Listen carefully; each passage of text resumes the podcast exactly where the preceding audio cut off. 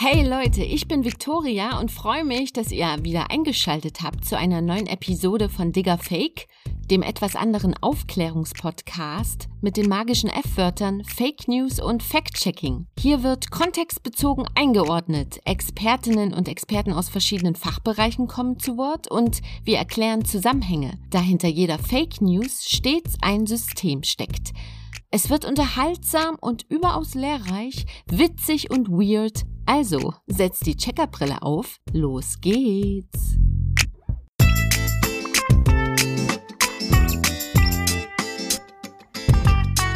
Digga Fake. Der Podcast über Fake News und Fact-Checking. Mit Victoria Graul.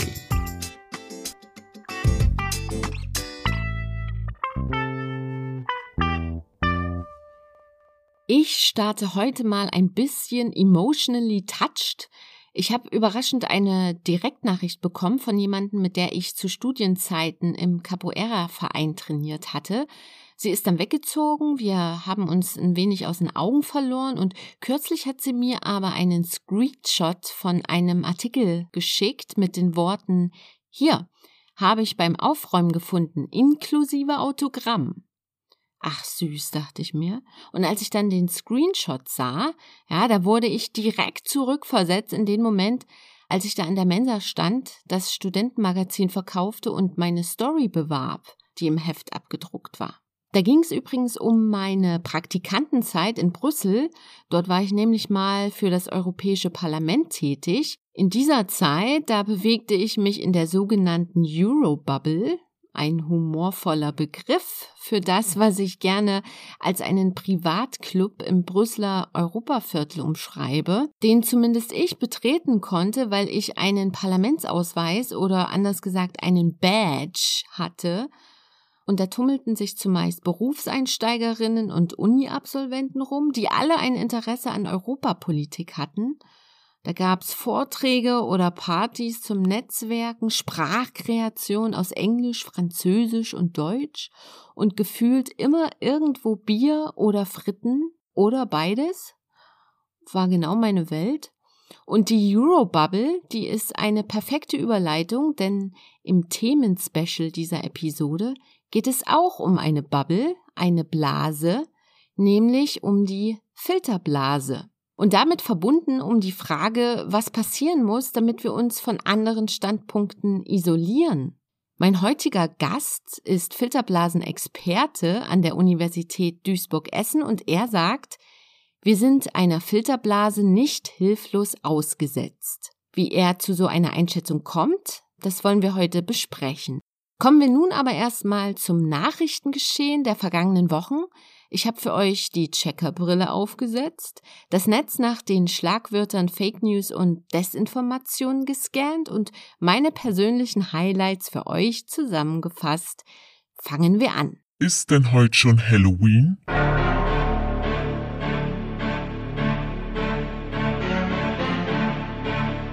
Ein mittelgroßer Schauer lief mir über den Rücken, als ich bei NTV diese Schlagzeile gelesen habe. China löscht seine Popstars. Laut Artikel lassen die dortigen Behörden Künstlerinnen und Künstler nicht mehr auftreten und sie löschen Berichterstattungen über sie komplett aus dem Netz und Fernsehen. Der eine oder die andere von euch denkt sich jetzt sicherlich, Sanktionen sind in manchen Fällen gerechtfertigt.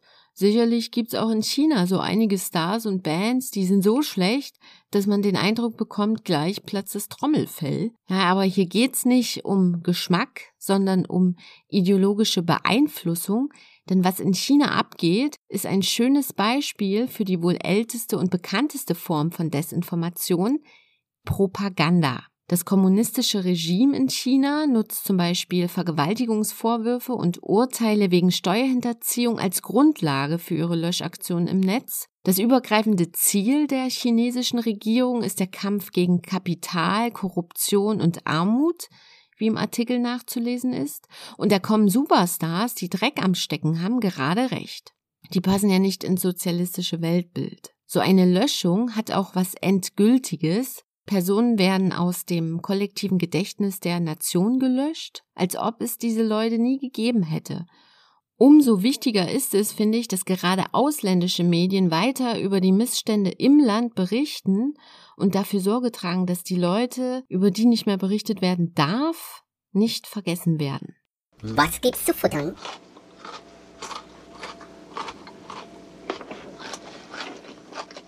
Ich habe eine Serienempfehlung für euch. Los geht's. Wir haben eine der wichtigsten Erfindungen des Computerzeitalters gemacht, nur unsere Geschichte kennt kein Mensch. So startet der Teaser zur Miniserie The Billion Dollar Code, die seit Anfang Oktober auf Netflix läuft. Mich hat der Teaser sofort gepackt und schwupps war ich drin im Binge-Watching. Die vier Episoden sind flott inszeniert. Im Mittelpunkt stehen zwei kreative Programmiererfreunde im Berlin der Nachkriegszeit, wollte ich schon sagen, im Berlin der Nachwendezeit. Sie gründen ein Start-up, verkrachen sich, raufen sich viele Jahre später wieder zusammen und legen sich mit Google an, weil der Algorithmus von Google Earth wohl geklaut sein soll.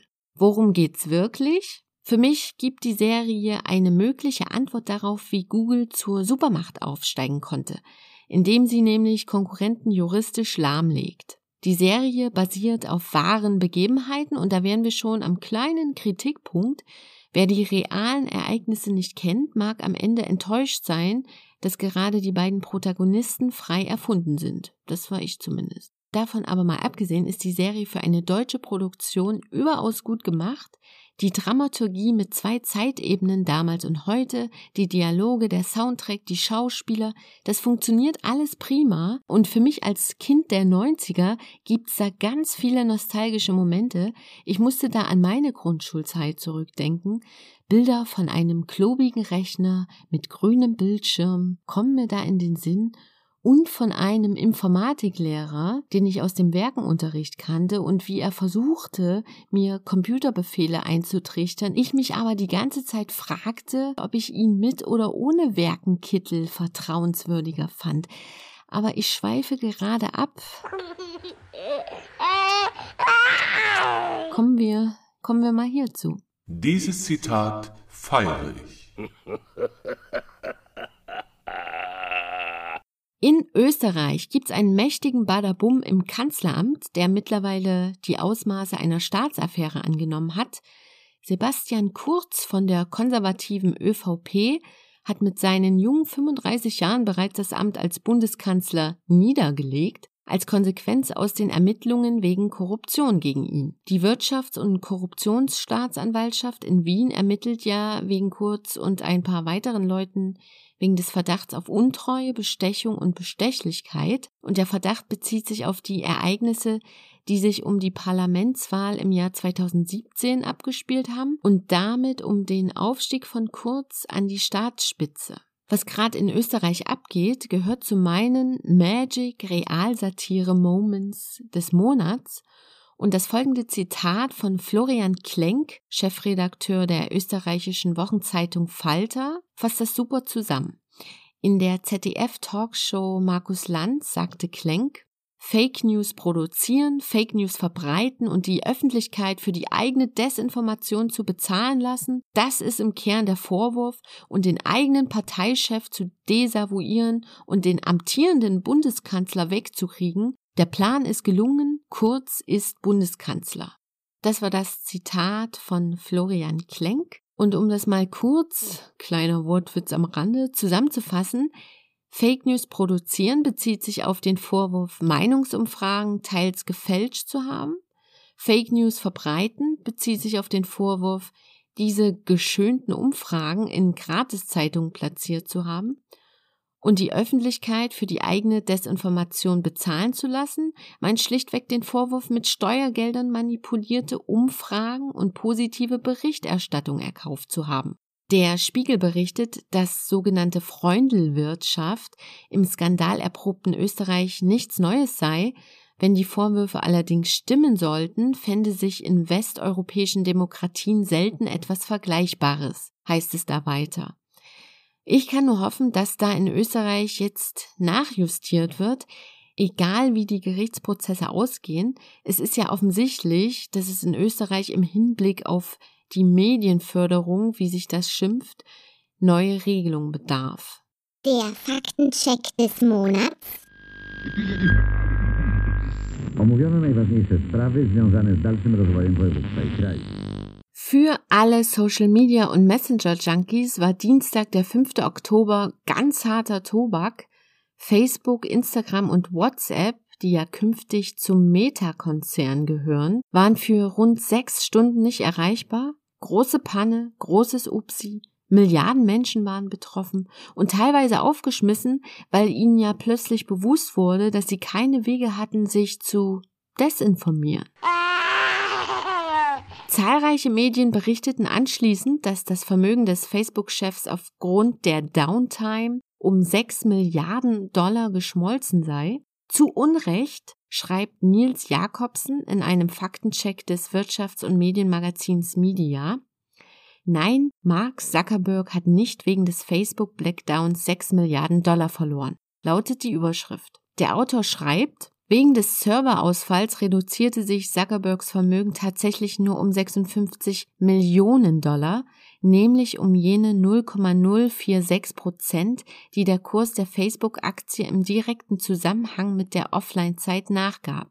Und es heißt weiter im Artikel, dass die 6 Milliarden Dollar sich auf den gesamten Kursverlauf an einem ohnehin schwachen Handelstag bezögen und auf die Sorgen um die jüngsten Facebook-Enthüllungen. Ich finde diesen Faktencheck gut, weil er für Nicht-Börsianerinnen wie mich schlüssig geschrieben ist und Einblicke in den Börsenalltag gibt. Toll finde ich an diesem Faktencheck aber auch, dass er den Blick auf ein allseits bekanntes Problem in der Verbreitung von Fake News richtet, schlechtes journalistisches Handwerk. Wenn nämlich die eine Zeitung von der anderen abschreibt, ohne Fakten zu prüfen und sich denkt, a, das wird schon stimmen, andere Medien berichten ja auch darüber, oder b, wer weiß, ob das stimmt, ich schreibe trotzdem ab, weil sich die Schlagzeile gut verkauft, oder c, wer weiß, ob das stimmt, ich schreibe trotzdem ab, weil mehrere Medien darüber berichten, erhöht das eh die Glaubwürdigkeit der Nachricht. Ich habe im Anschluss mal gecheckt, ob die Medien, die da im Faktencheck genannt werden, immer noch mit der Falschnachricht online sind, ohne Korrektur.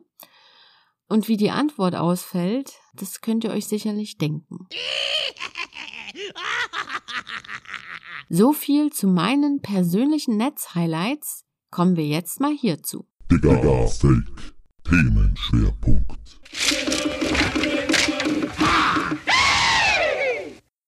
Es ist wenige Wochen her, da wurde ein 20-jähriger Tankstellenmitarbeiter in Ida Oberstein in Rheinland-Pfalz erschossen. Er hatte kurz zuvor einen Kunden auf die Corona-Maskenpflicht aufmerksam gemacht. Gegen den mutmaßlichen 49-jährigen Täter wird wegen Mordverdachts ermittelt. Laut Ermittlungsbehörden begründete der Mann seine Tat nach der Festnahme mit seinem Frust gegen Corona-Regeln Außerdem sollen Social-Media-Analysen zeigen, dass er sich wohl im Umfeld von Corona-Verschwörungstheorien bewegte.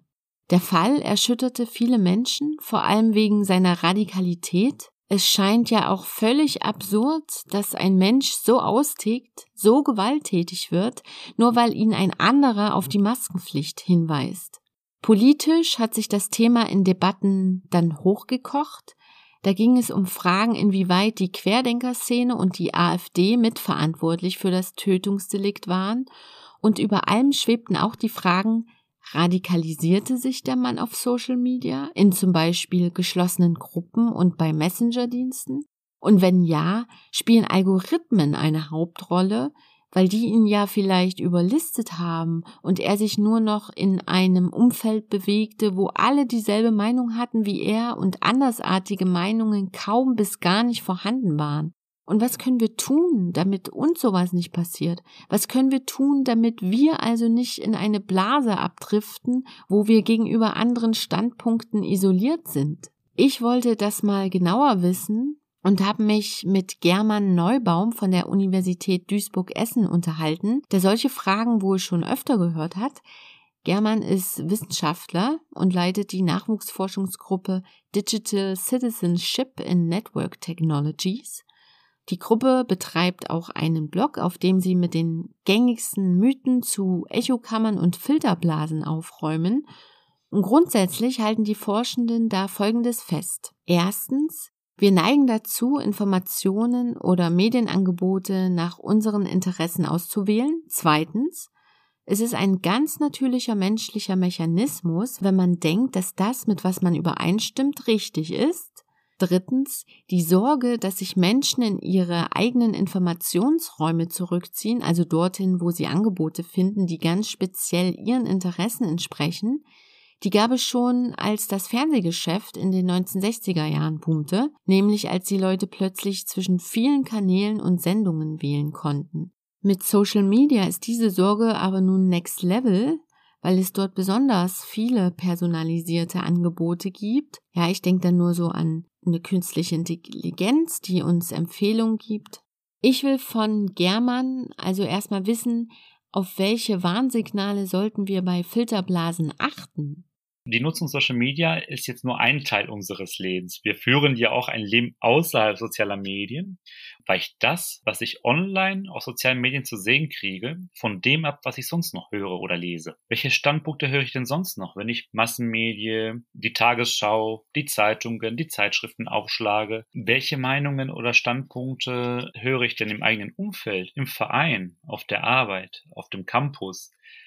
Das sind alles Fragen, die wir uns stellen können. Und wenn wir das Gefühl haben, naja, online spielt sich schon eine ganz andere Welt ab und es ist viel gleichförmiger, dann kann man sich die Frage stellen, vielleicht habe ich auch entsprechend Entscheidungen in der Vergangenheit getroffen, die mir ein sehr gleichförmiges Online-Umfeld bereiten. Der Tipp mit dem Offline-Weltcheck scheint auf den ersten Blick vielleicht banal, auf den zweiten Blick aber ziemlich clever, finde ich. Und es gibt noch ein weiteres Warnsignal, und das ist vielleicht das offensichtlichste. Und zwar, wenn ihr feststellen solltet, dass ihr nie im Widerspruch zu euren persönlichen Meinungen seid, ja, wenn ihr das Gefühl habt, einen Ort gefunden zu haben, an dem jeder alles bestätigt, was ihr gerade denkt, naja, sagt ihr jetzt vielleicht, wie realistisch ist es denn, dass ich so einen Ort finde? Diese Frage spiele ich direkt mal an meinen Gast weiter. Ich glaube, jede, jeder würde mir zustimmen, dass es diesen Ort nicht gibt, beziehungsweise wenn es denn gibt, muss man den sehr akribisch und sehr künstlich ähm, herstellen, damit das so funktioniert. Denn letztlich egal, wie gut ich mir oder wie viel Mühe ich mir gebe, so einen Raum zu erstellen, es wird mir nie gelingen, Andersdenkende vollständig aus meinem Online-Kommunikationsfeld auszuräumen. Interessanter Punkt, das mit der künstlichen Herstellung einer Filterblase. Letztlich sind wir es ja selbst, die etwas auswählen, die etwas anklicken, und das bedeutet nicht automatisch, dass wir in einer Filterblase sind. Das Konzept der Filterblase scheint also eher übertrieben und alarmistisch zu sein. Das bestätigt auch mein Gast und die aktuelle Forschungslage. Worauf es eher zu achten gilt, das sind die eigenen Entscheidungen und die eigene Motivation, bestimmten Kanälen zu folgen, vor allem wenn politische Weltbilder im Spiel sind. Denn, wie schon angesprochen, wir neigen dazu, uns mit Gleichgesinnten zu umgeben. Macht es also Sinn, dass wir unseren Newsfeed mit Nachrichtenseiten von jeglicher Couleur bestücken, also von links über Mitte bis nach rechts? So könnten wir ja einem unausgewogenen Meinungsspektrum entgegenwirken, oder? Das ist meine nächste Frage. Naja, das klingt nach einer idealen Strategie. Also wir wählen, wir abonnieren ganz viele unterschiedliche Kanäle. Es gibt ja nicht unbedingt wissenschaftlich fundierte, aber schon diese Grafiken, wo Medienunternehmen auf den Links-Rechts-Spektrum eingeordnet sind. Dann könnte man sich das so handnehmen und sagen, ach, hier nochmal in der rechten Ecke werde ich nochmal ähm, einige Unternehmen abonnieren. Die Frage am Ende ist, ähm, was lernt der Algorithmus dahinter? Und wir wissen auch nicht, wenn wir zwar die Inhalte angezeigt kriegen, aber nie anklicken, ob langfristig auch der Algorithmus uns diese Inhalte weiterhin zeigt. Daher würde ich jetzt nicht unbedingt sagen, dass das jetzt die idealste Strategie ist, um dem entgegenzuwirken. Ich glaube, es liegt noch viel einfach auf der Hand. Also zum einen würde ich schon empfehlen, dass es sehr sinnvoll ist, einfach in Gespräche zu treten oder in, in, oder sich Kommentare durchzulesen, denn auch innerhalb eines bestimmten Medienunternehmens, das werden sicherlich auch all, mir alle zustimmen, gibt es genug Nichtübereinstimmung oder Diskrepanzen in unseren Haltungen, so dass wir auch da ein breiteres Weltbild bekommen oder die breite Landschaft an unterschiedlichen Meinungen zu sehen kommen. Und dafür bedarf es jetzt nicht ähm, unbedingt die rechtsextremen Medienunternehmen zu abonnieren, sondern es reicht sicherlich ein gesundes Mittelmaß oder einen gesunden Mix auszuwählen an unterschiedlichen Medienunternehmen, um sich aber dann auch anzuschauen, wie wird eigentlich Politik hier diskutiert oder auch gesellschaftliche Themen. Was gibt es da eigentlich für andere Haltungen oder Argumente oder Fakten? Es geht ja letztlich nicht nur um Meinungen oder um Themen, sondern auch, wie werden diese begründet oder welche Fakten stellen andere zur Verfügung. Von daher denke ich, dass das sicherlich ein guter Weg ist. Ansonsten gibt es sehr viele Tipps, die natürlich keiner bedenkt äh, oder die keiner nutzt. Aber man kann auch versuchen, wenn es um Algorithmen geht, also wenn wir jetzt auf die ähm, algorithmenbasierten Filterblasenbereich zu sprechen kommen, dann kann man äh, dem entgegenwirken, indem man Rückverfolgungspfade aufbricht. Das heißt, Cookies zu löschen, den Browserverlauf zu löschen, nicht immer über den Google-Account äh, Informationen suchen, vielleicht nicht das erste Ergebnis bei Google anzuklicken, sondern das zweite und damit auch aktiv zu einer diverseren Informationslandschaft beizutragen. Auf der anderen Seite, finde ich, kann sich jeder und jede von uns eine Frage stellen, und zwar, wenn es darum geht, Quellen in unserer Informationslandschaft auszuwählen, dann sind es nicht nur Medienunternehmen, sondern auch Freundinnen, Freunde von uns oder Kontakte in Online-Netzwerken sind ja gleichermaßen Quellen. Auch die füttern uns mit Informationen, leiten Informationen weiter, kommentieren sie, oder produzieren womöglich eigene Inhalte, andere Stories, in denen sie sagen, schaut euch mal diese Initiative an, die finde ich besonders wichtig. Oder wie kann es sein, dass die Situation in Afghanistan so katastrophal ist?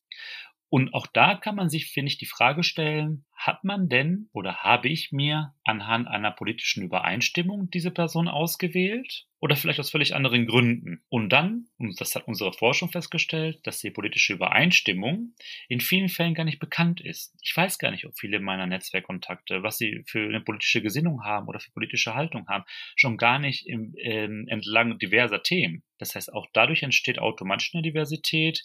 Die Frage, die wir uns wiederum stellen können, weil auch da können wir aktiv auf die politische Netzwerkstruktur zugreifen, ist, sind wir denn bereit, Menschen aus unserem Netzwerk zu verbannen, also zu löschen, wenn sie nicht mit uns politisch übereinstimmen? Und auch dazu haben wir in den letzten Jahren Forschung gemacht und festgestellt, eigentlich sind die wenigsten dazu bereit so drastische Maßnahmen zu ergreifen und die Person aus dem Netzwerk zu verbannen, nur weil sie nicht politisch übereinstimmt.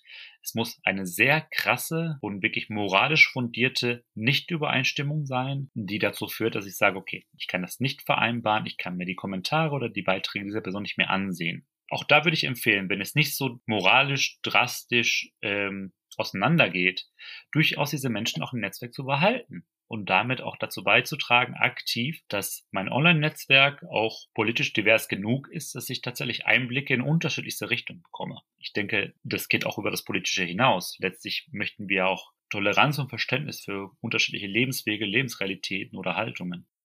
Fassen wir nochmal zusammen. Wenn wir unsere Social-Media-Accounts politisch divers gestalten, erhalten wir Einblicke in unterschiedliche politische Richtungen und soziale Lebensrealitäten und fördern so auf diese Weise unsere Offenheit und Toleranz. Diversität soll nicht heißen, extra Nachrichtenseiten mit extrem politischen Ansichten zu folgen. Meinungen unterschiedlicher politischer Denkweisen und faktenbasierte Argumente können wir nämlich auch in den Kommentarspalten von zum Beispiel konservativen Nachrichtenseiten nachlesen. Was sorgt noch für einen bunten Feed? Datenspuren. Wenn wir achtsam mit ihnen umgehen, können wir Microtargeting und Personalisierung durch Algorithmen entgegenwirken. Und auch unsere Freunde und Kontakte selbst, die etwas posten, die etwas reposten und kommentieren etc., die sorgen auch für einen bunten Feed. Grundsätzlich, und da setze ich mal ein fettes Ausrufezeichen dahinter, sind all die eben angesprochenen Ebenen auch anfällig für Desinformation. Das kann so aussehen, dass eure Freunde eine frei erfundene Meldung weiterleiten, ja, dass eine Nachrichtenseite ungeprüfte Informationen veröffentlicht. Das hatten wir ja vorhin schon im Faktencheck. Dass Trolle in Kommentarspalten Fakten aus dem Kontext reißen, ja, oder dass der Algorithmus eine Seite vorschlägt, die vielleicht gefaked ist. Desinformation, und das sagt entsprechend auch mein Gast, verstärkt Gruppenzugehörigkeit und negative Gefühle gegen andere und sie erhöht die Gefahr, dass sich Leute bewusst isolieren. Das ist ein Punkt, der ist wichtig, um auch die ganze Debatte über Radikalisierung im Netz besser zu verstehen. Digga, Fake. In dieser Sendung ging es um das Thema Filterblasen und warum ihr bei diesem Schlagwort nicht in Alarmismus verfallen müsst. Ich versuche hier ja bei Digger Fake euch Handlungsimpulse zu geben, ne, wenn ihr das schon mitbekommen habt, damit ihr euch sicherer und selbstbewusster im Netz bewegt.